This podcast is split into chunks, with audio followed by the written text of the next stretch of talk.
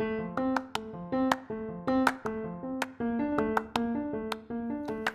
buenos días, les habla Eder Ochoa, director de estrategia macroeconómica para Wall Street. El día de hoy vamos a estar hablando de los reportes trimestrales de Alphabet, anteriormente Google, eh, Amazon, Facebook y Tesla, que fueron los reportes trimestrales más interesantes esta semana. Así que bueno, comenzamos con Google.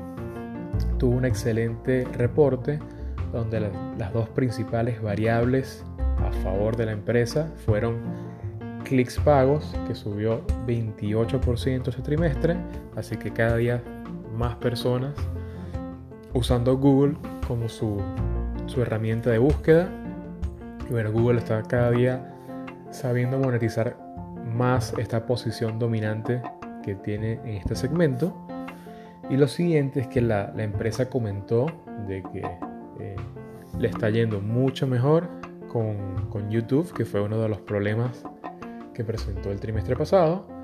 Y bueno, y una tercera variable que vale la pena mencionar es que el, dicen que el, su segmento de, de, nube eh, viene cada día mejor. Eh, no la meto en las variables porque Google tiende a no mencionar esta data, pero por primera vez mencionó que, que, bueno, que está vendiendo cerca de, de 8 millardos de dólares anuales en el segmento de, de la nube. Eh, y bueno, para los que quieren saber qué opinamos de la acción, eh, particularmente no nos gusta el hecho de que sean eh, tan complicados para reportar data, dado que, bueno, generalmente nos dicen cuánto ganan por, por el buscador y el resto de las cosas lo ponen en otra, otras ventas. Así que están metiendo ahí las ganancias de YouTube, están metiendo ahí las ganancias eh, de todas sus otras divisiones, como Waymo, que es de, de autos que se manejan solos. Eh, meten allí ventas de, de, celulares, por ejemplo. Venden ahí, meten ahí ventas de, de la nube. Así que meten todo en una sola en un solo segmento que, y entonces es difícil saber cómo le está yendo la empresa. Eh, en esta ocasión la gente le gustó el hecho de que mencionaran de que Google volvió a ser la segunda eh, el segundo segmento que más genera ingresos y, me, y mencionaron data de, de, la nube así que la gente por lo menos ahí eh, recibió un poco más de información pero bueno el manejo de la data de Google sigue siendo bastante opaco eh, y bueno, y por último, es preocupante que el, los reguladores alrededor del mundo están cada día más preocupados por las prácticas comerciales de, muchas empresas, incluido Google. Y bueno, aquí hablan de que el, hecho de que tengan una posición tan dominante del mercado, como mencioné antes, el 90% de las búsquedas en línea se hacen a través de Google eh, el departamento, hay distintas, eh, distintas oficinas de gobierno que están investigando, incluido el Departamento de Justicia, dado que bueno, el, el hecho de que tengan una posición tan dominante, en muchos casos, eh, significa de que pueden obligar a, a, las personas que entren a Google, las, las redireccionan a, a, sitios donde Google se ve beneficiado. Así que esto es algo que está bajo investigación, es algo que probablemente en algún momento les pueda caer una multa, eh, y bueno, ya de hecho en el pasado los ha multado la Comisión Europea, que bueno, han, pagado 1.7 millardos de dólares en multas en Europa. Así que esto es algo latente para todo el sector, no solo para Google, y es una, otra de las razones por la que la acción nos, no, no nos gusta como un long a largo plazo mientras esto, estos asuntos no se resuelven. Así que bueno, pasamos a la, a la siguiente acción, vamos a hablar de Amazon. La acción cayó después del reporte trimestral, eh, principalmente eh, viene porque se dieron unos ingresos por debajo de lo esperado, una guía de ingresos también por debajo de lo que esperaban los analistas. Bueno, esto fue lo que principalmente molestó al mercado, pero hay que tener en cuenta de que eh, las ventas aumentaron un 20% para la empresa con respecto al año pasado y dando el tamaño que tiene Amazon, este es un número que no deja de impresionar. Eh, los ingresos apenas aumentaron 3% eh, y esto pasa por el hecho de que los gastos, de la empresa aumentaron un 21%, a medida que la empresa gasta más en mercadeo, gasta más en logística y gasta más en tecnología. Eh, durante este año han hecho distintos anuncios como entregas en un solo día, eh, mejora el proceso logístico para las empresas que venden a través del portal de Amazon. Eh, están tratando de diversificar, entonces están metidos también en, ventas de, servicios de nube, además de que están invirtiendo más en el personal, quieren que su personal eh, tenga entrenamiento tecnológico, indiferentemente de qué función tengan en la empresa. Una, esta es una manera de retener personal, primero que todo, y segundo, eh, a futuro, eh, esto va a tener un, un, papel importante en los márgenes de la empresa, dado que cada día es más difícil conseguir personal calificado en los Estados Unidos, así que la empresa quiere que el personal que ya tiene trabajando para ellos, que ya ven lo ven como un personal eh, confiable, quieren que este personal se entrene y pueda hacer, tomar posiciones en cosas mucho más sofisticadas dentro de la empresa. Así que bueno, la empresa, en otras palabras, está ahora con unos resultados que no son lo que el mercado espera, pero son porque está invirtiendo en su futuro. Así que no necesariamente es algo malo.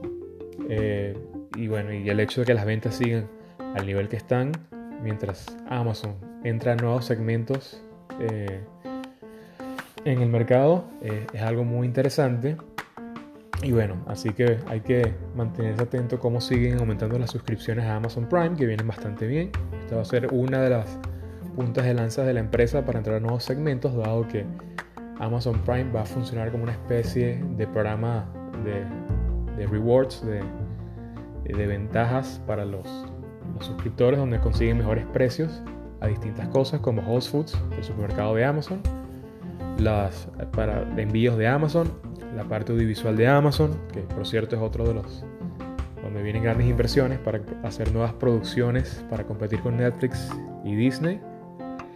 Eh, y bueno, a través de, este modelo de, suscripción están tratando de, competir con, con, mucha más facilidad y entrar a nuevos segmentos.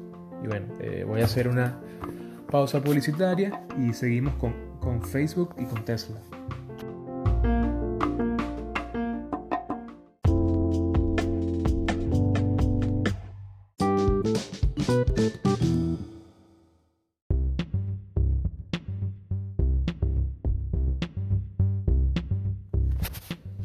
Este último segmento vamos a hablar de Facebook y de Tesla. Comienzo con Facebook. Las ventas aumentaron 25% ingresos y ventas ambos también por encima de lo que esperaba el mercado. Eh, lo interesante es que las ventas por usuario llegaron a 18% de aumento.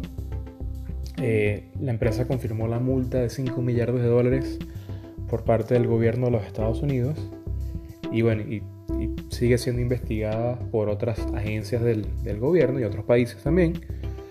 Eh, lo cierto es que ya ellos antes habían reservado 3 millardos de dólares Ahora en este reporte reservan 2 millardos más para cubrir con los, con los costos de la multa. Eh, lo que es importante es que esta multa, si bien suena como una cantidad de dinero importante, hay que tener en cuenta que esto es apenas 4 meses de flujo de caja de Facebook, así que algo que, que pudiera haber sido muy grave eh, para las finanzas de la empresa termina siendo una multa que se resuelve y y bueno, la empresa eh, quita eso del camino. Bueno, sigue siendo investigada por, otras agencias reguladoras, pero, pero no salió tan, tan complicado como, como pudo haber sido. Eh, y bueno, más allá de allí, las, el reporte fue muy, muy bueno. Eh, de hecho, la empresa está generando 7 dólares por usuario, lo cual es enorme si consideran de que los usuarios activos de la empresa a diario son 1.59 millardos de personas eh, y los usuarios activos de manera mensual son 2.41 millardos de personas. Así que esto nos dice la magnitud de este número de Facebook, que por cierto eh, aumentó los usuarios activos 7% y los, y los, usuarios, usuarios activos diariamente y los usuarios activos mensualmente aumentó un 8%. Así que la empresa, a pesar de, el tiempo que tiene en el mercado, sigue aumentando su número de usuarios y la empresa comenta que en parte viene gracias al hecho de que salieron las historias. Las historias de Instagram y Facebook están manteniendo a, la gente mucho más activa en la plataforma. Eh, y bueno, a la empresa le queda mucho trabajo por delante, sobre todo para cumplir con las agencias reguladoras. Eh, interesante es que la, empresa siempre ha prometido mejoras en, cómo maneja la privacidad para los usuarios, eh, pero no termina de, dar señales de que esto es verdad. Vamos a ver cómo manejan esto a medida que también quieren entrar en el mundo de, las criptomonedas con el, el Facebook Libra.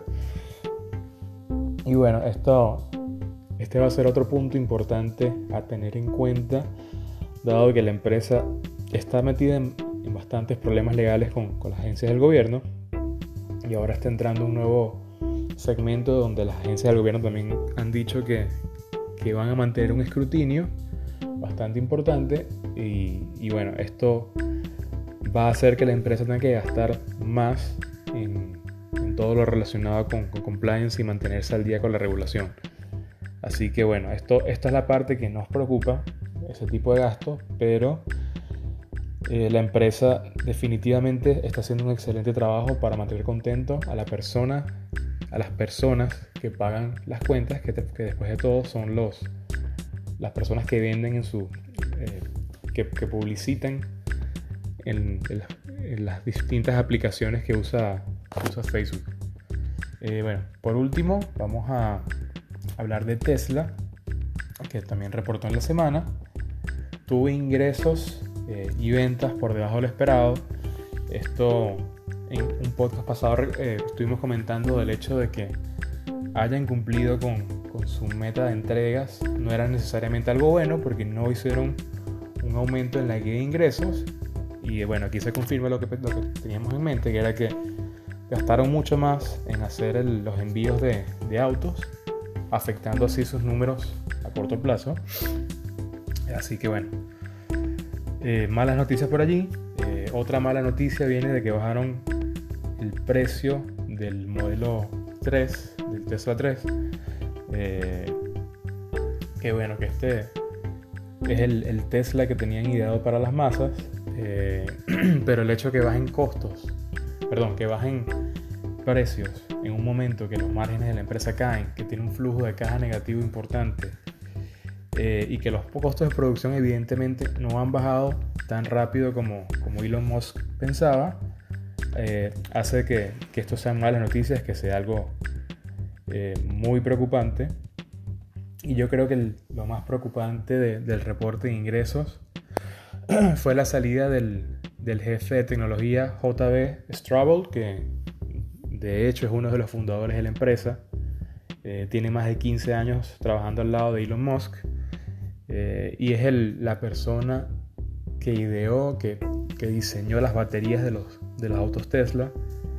Entonces el, hecho de que una persona tan importante se vaya eh, es algo muy negativo y se une a, lo que ya ha sido algo común en Tesla, como la directiva poco a poco ha ido renunciando. Todos dicen que confían en Tesla y en, la inteligencia de Elon Musk, pero poco a poco se han ido saliendo todos de, la empresa y esto de verdad que es algo eh, que hay que tener en cuenta porque esto, esto dice mucho de cuál debe ser el ambiente dentro, dentro de la dirección de la empresa.